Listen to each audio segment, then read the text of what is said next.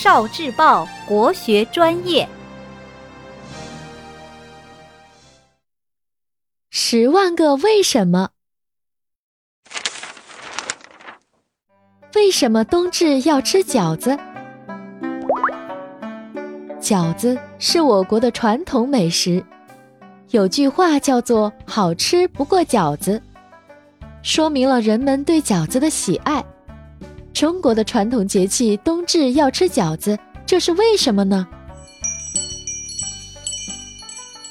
传说，饺子是我国伟大的医圣张仲景发明的。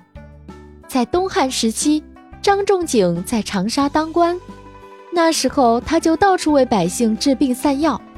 后来他辞官回到家乡，更是不辞辛苦为乡邻治病。有一年冬至的时候。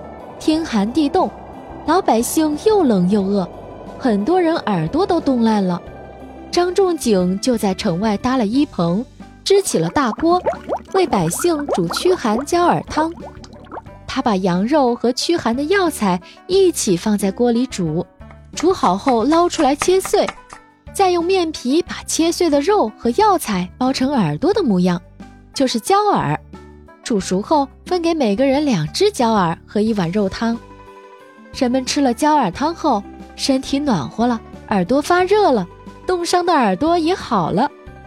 张仲景去世时也是在冬至这一天，为了纪念他，从此大家在冬至这天都要包一顿饺子吃，并且都说，冬至这天吃了饺子，冬天耳朵就不会冻了。